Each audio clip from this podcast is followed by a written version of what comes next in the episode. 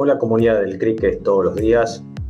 Hoy queremos dar un espacio para dedicarlo a la protección de datos, la protección de datos personales. Como saben, en todos nuestros contenidos anteriores y futuros siempre se propone, proponemos obviamente mostrar las mejores prácticas vinculadas al manejo de información, a la protección de los datos. Pero hoy es el turno, como lo hemos hecho antes y lo volveremos a hacer un tiempo adelante, donde llamar a la reflexión, al mejor uso de la información, al cuidado, al cumplimiento de las normas. Y para ello, qué mejor que compartirles el panel de protección de datos sobre los cuatro temas en que la privacidad afectará a tu negocio, que eh, presentarán Meritijan, de la DM Argentina, y Juan Pablo Almar, por ALAP, Asociación Latinoamericana de, Privacidad, en nuestro formato presencial del ClickFest. Disfruten de este panel. Yo soy Mary Jihan, represento DMA, que es la Data and Marketing Association de Argentina, powered by AMDIA, que es el nombre anterior, eh, y no soy abogada, pero de alguna manera soy eh, conocedora de las reglas de privacidad y protección de datos relacionado con marketing y ventas. ¿Y usted, señor? Yo soy Juan Pablo Altmark, yo sí soy abogado. Pero nadie es eh, perfecto. Nadie es perfecto. Eh, soy presidente de la Asociación Latinoamericana de Privacidad. También soy socio del estudio Almar y Brena, donde trabajamos temas de privacidad con empresas y gobiernos. Y también tengo el, el sombrero del sector privado. Tengo una empresa de firma electrónica donde trabajamos con biometría, con lo cual el tema de los datos y la privacidad también es un tema importante. Así que tengo por suerte, una, una visión bastante amplia del tema para venir a charlar con ustedes. Excelente. Bueno, eh, nosotros vamos a hablar sobre eh, cuatro temas de privacidad. Hay muchos más, obviamente, pero este, hemos elegido cuatro porque tenemos como 20 minutos para este, interesarles en eso y después mandarles donde pueden conseguir más información. El primer punto es que, bueno, nosotros tenemos una ley de protección de datos que data desde el año 2000. Hay proyectos para actualizarlo en el Congreso actualmente, pero dentro de todo este ha, llegado hasta el día de hoy bastante bien. Soporta. Sí, soporta. Este, eh, entonces pregunto yo, ¿cuál es la infracción más común? Y apostaría a, conociendo las eh, de profesiones de las personas que vienen a CRIC de que más de uno de ustedes ha caído o está cayendo en esa infracción. Entonces quería decirle que para mí es no respetar el opt-out. Nuestra ley y todas las leyes del mundo establecen el derecho irrestricto con respecto a mensajes de marketing y ventas de la persona de decir no me contacte más. Y lo tenemos que este, aceptar eso este, y cuidar de no volver a contactar a esa persona. Ahora, ¿cuántos de ustedes han sido llamados para este, una conexión de eh, televisión portable, de este, una oferta de una nuevo, nueva línea celular y han pedido, no, no me interesa y me saquen de la lista, por favor? Y lo que pasa es que a mí me han cortado el teléfono directamente porque ese operador no tenía dentro de su guion cómo manejar un pedido de opt-out. Este, o si no, dicen, bueno, sí, cómo no, cómo no, y a los dos días vuelven a llamar los mismos. Entonces, ojo, que eh, es la empresa, la marca que está haciendo el marketing el principal responsable, pero si ustedes están prestando servicios a esa marca, y no respetan el opt-out, pueden ser solidarios en cualquier pena que hubiera. Así que eso es el primero. Te, hago un pequeño agregado. Dale.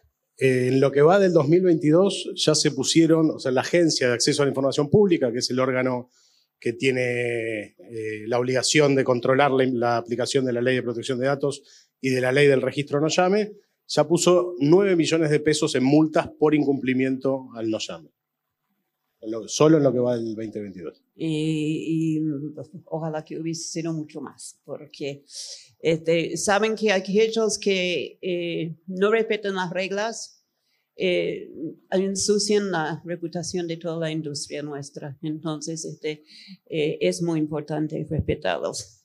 La otra cosa que pasa es que muchos de mis colegas conocidos y clientes me dicen, bueno, este, esos, este, eh, bueno, ok, este, esas, este, ¿qué, ¿qué, tengo que hacer por GDPR en Europa? ¿Qué tengo que hacer por, este, me dijiste cómo es en Brasil? Este, LGPD, porque si no lo confundo este, con una eh, eh, opción de orientación sexual. El, el LP, LGPD de Brasil o el CCPA de California. Y la primera cosa que pregunto a ellos es, bueno, ustedes están haciendo marketing hacia europeos, brasileños este, o californianos y la mayoría que no. Entonces la respuesta es que entonces este, usted tiene que obedecer la, ley de las jurisdicciones donde están los clientes, la persona que ustedes están tratando de hacer su marketing y ventas. Este, y no, que no, no, no les importe a ustedes qué pasa este, en esas otras eh, eh, eh jurisdicciones. Eh, pero entonces, pregunto a vos, que sos súper experto, em, ¿por qué tanta atención a esos regímenes? Este, y también sé que hay personas acá en la audiencia, este, que, tanto la audiencia virtual este, como presencial, que vienen de otros países de la región. Algunos de ustedes tienen sus propias leyes, creo que algunos, algunos no. Eh, pero puede haber una sola legislación global, digamos, ¿te parece posible? Bueno, varias preguntas. En primer lugar, ¿por qué le dan tanta importancia a al Reglamento General Europeo, que es el, RGPD tan conocido, que en algún momento, hace un par de años, todos recibieron una cadena interminable de correos electrónicos avisando que se estaban modificando las condiciones de privacidad de los distintos servicios que utilizaban para adecuarse al reglamento europeo.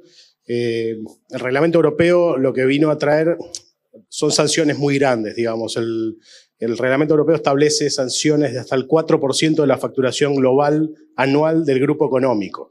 Con lo cual, aquellas empresas grandes que incumplan eh, con el reglamento europeo pueden llegar a tener sanciones de varios miles de millones de dólares. Creo que eso es una de las cuestiones por las cuales resonó en todo el mundo y todos tienen miedo de que les aplique el reglamento europeo, porque otra de las cosas que trajo es la famosa extraterritorialidad, una norma europea que se le puede aplicar a empresas que no están en Europa. Como dijo Mary, siempre y cuando estén ofreciendo bienes, bienes o servicios a ciudadanos residentes en la Unión Europea. Con lo cual, o manejando datos de europeos, por ejemplo, alguien que hace un servicio de datos, este, que si, si está dando ese servicio, por más que no esté haciendo marketing directamente, de tener los datos europeos. Sí, pero siempre y cuando se esté apuntando al mercado europeo. Sí. ¿no? Si, digamos, hay un europeo en Argentina y yo recolecto el dato del europeo, no me aplica el reglamento europeo. Entonces, en general es un mito, producto de, bueno, del miedo de todos de que, de que tengamos que estar cumpliendo con algunas normativas eh, que en, definitiva no nos aplican. Después se sancionó la ley brasilera, la LGPD, como contó Mary, que viene a copiar básicamente el reglamento europeo. Con lo cual, una de las cosas importantes del reglamento europeo es que se empezó a generar un estándar con respecto a las normativas de privacidad y protección de datos que se van copiando en otros países del mundo. Quizás ese es uno de los, de los temas por los cuales por lo menos hay que prestarle atención. Bueno, eh, forjaron caminos sin lugar a ninguna duda. Sin lugar a duda.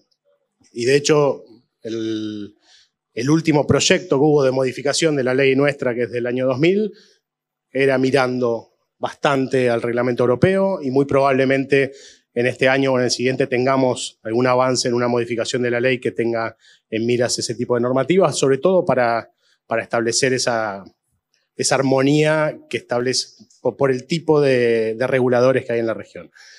Eh, ahora, a la segunda pregunta, ¿se puede esperar que haya una normativa global? La verdad que no. O sea, creo que eso es, es, un imposible. Hoy hay un tratado, que es el convenio 108, y la verdad está firmado por muy pocos países, es muy poco probable que tengamos una normativa eh, estándar. y creo que nadie espera tampoco que todos los países del mundo se pongan de acuerdo. O sea, todo lo que tiene que ver con privacidad y protección de datos es particularmente sensible. Hay países donde directamente por cuestiones de seguridad nacional eh, y estratégicas prefieren no avanzar en este tipo de normativas, con lo cual, y son países fuertes, eh, con lo cual vemos bastante difícil eso. Sin embargo, lo que toda la industria entiende es que es necesario avanzar, avanzar hacia un marco ético de, de grandes principios globales. Eh, es por eso que, bueno, trabajé con la gente de, GDMA eh, en su momento para tratar de descubrir y, desarrollar. GDMA? es la organización que nuclea a, todas las organizaciones que nuclean a la industria del marketing Con sede en Bruselas. En Bruselas, exacto. Presidente alemán. Presidente alemán este, han elegido a alguien de América Latina, este, ayudarles a redactar sus principios globales. Felicitaciones por su capacidad, pero le quiero decir que nosotros también podemos desde acá este, estar al nivel. Bueno, ¿qué fue el objetivo de GDMA para que se entienda? Fue tratar de bajar eh, a tierra cuáles son los principios generales porque como tenemos en el mundo más de 150 normativas de protección de datos, los datos se transfieren eh, entre fronteras de una manera cada vez más sencilla, están en data centers en otros países, con lo cual estamos en una situación continua de complejidad normativa y cada empresa tiene que analizar qué normativa le aplica. ¿no? Eh, y realmente es importante poder bajarlo a principios principios que nos permitan a todos establecer un marco general de cómo trabajar con los datos personales que, están procesando en, su, en su negocio. Y el principio fundamental es valorar la privacidad. Valorar la privacidad implica entender que la privacidad es importante no solo para el usuario, no solo para el titular del dato, sino para el ecosistema. O sea, tarde o temprano, quien no, quien no decida respetar la privacidad de los usuarios en general va a empezar a, dañar el propio ecosistema y se va a hacer mucho más difícil desarrollar, eh, generar nuevas ideas y nuevos, y nuevos productos. Después, básicamente, procesarlos éticamente. Lo que, lo, que lo que hagamos tiene que estar dentro de las reglas claras que en su momento también, por el principio de transparencia, comunicamos al titular del dato sobre qué es lo que vamos a hacer con esos datos. Asumir responsabilidad implica entender que quienes tratan los datos tienen la responsabilidad de qué es lo que van a hacer y si se lo, si se lo transfieren a terceros, por ejemplo las OIC, que van a procesar datos probablemente eh, entregados por las empresas que están haciendo las campañas, los responsables finales son los que entregaron estos datos, con lo cual lo que hagamos nosotros con, con esos datos tiene repercusiones en nuestros clientes y obviamente, por ende, va a tener repercusiones en nuestra, eh, en nuestra reputación corporativa en el mercado. Eh, mantenerlos seguros. Todo aquel que procese datos personales, más allá de lo que diga la normativa, tiene que hacer todos los esfuerzos para que esos datos no, no, sean fugados. Sabemos que todos los días hay grandes brechas de datos y tienen un impacto muy grande a los usuarios y cada brecha de datos insisto, también tiene que ver con el ecosistema, destruye y, genera roces en el ecosistema donde queremos que los datos se puedan procesar y transferir con más libertad. Rendir cuentas implica un nuevo principio que se estableció a partir del reglamento europeo, que es estar preparado para demostrar en cualquier momento que cumplimos con estos principios. Eh, cada vez son más en parte producto a las normativas como el reglamento europeo, las empresas que para contratar a una empresa que va a procesar datos personales eh, de, quien, de, este, de, esta empresa, les va a exigir eh, evidencias de que tienen una política de protección de datos, que tienen un delegado de protección de datos, que implementan los procesos para el acceso, eh, rectificación, modificación y supresión de los datos cuando sea necesario que tienen las medidas de seguridad necesarias implementadas, etc. Entonces, es importante, como uno de estos principios, que ya estemos preparados para responder. Y esto nos va a permitir que se desarrolle el, ecosistema digital y no que se, que se frene. Y es algo que está pasando hoy. No sé si acá hay alguien que esté en el área de legales, de compliance o de, o de data privacy, pero se van a encontrar con trabas al momento de las contrataciones cada vez mayores y en los contratos cada vez más hay cláusulas sobre, sobre la evidencia que tiene que haber con respecto al cumplimiento. bueno, ser claro y transparente creo que es un principio universal. Digo, si nosotros vamos a tomar algo de las personas, si son los datos, créanme que si, lo, si lo piensan, nuestros datos son algo sumamente personal y sumamente valioso y queremos saber. Cuando nosotros nos piden un par de datos, perfecto, yo los entrego, pero ¿para qué los van a usar? ¿Qué va a pasar después con esos datos? Ser claro y transparente es un principio también fundamental. Y por último, creo que respetar las preferencias del individuo, como planteaba Mary al principio, el opt-out, el para qué me vas a contactar, qué es lo que elijo yo, que, quiero que me contacten eventualmente, si me quiero que me contacten para marketing o si quiero que me contacten para cuestiones eh, propias del servicio que contraté. Eh, con lo cual, bueno, eso es un raconto rápido de los principios. Está buenísimo. Bueno, eh, esto se encuentra en el sitio de DMA Argentina este, y, y, pueden, este, todo traducido al español, eh, y pueden entrar en más detalles ahí. Finalmente, CRM, Customer Experience, BPO, toda la cosa que hace la gente que está con nosotros hoy eh, está en constante movimiento, incorporando este, tecnología. Este, seguramente mucho de lo que están conversando en, CRIC hoy tiene que ver con eso. Eh, ¿Qué puedes decir vos con respecto a dónde están mirando los expertos sobre la evolución eh, tecnológica del sector este, en cuanto a reglamentación, reglamentaciones futuros? Mira, claramente eh, no es solo en este sector, sino creo que es en todos. Lo que, lo que se está empezando a. Se está empezando, ya se viene trabajando hace un par de años y crece de manera exponencial es la implementación de tecnologías de, inteligencia artificial. En este caso creo que van a estar ligadas, creo no, están ligadas a apoyar al, al operador en su proceso, en su trabajo para tener información eh, mejor información, respuestas más rápidas, incluso para chatbots y otros sistemas que permiten hacerlo de manera automatizada. Y básicamente la inteligencia artificial, corregime si, si digo algo distinto, pero la inteligencia artificial necesita grandes cantidades de datos. Sin los datos no existe inteligencia artificial. Con lo cual, eh, básicamente el futuro en general de la industria va a ir hacia un, procesamiento cada vez más grande de datos personales, con lo cual, eh, la preocupación es cómo, cómo son esos sistemas. ¿no?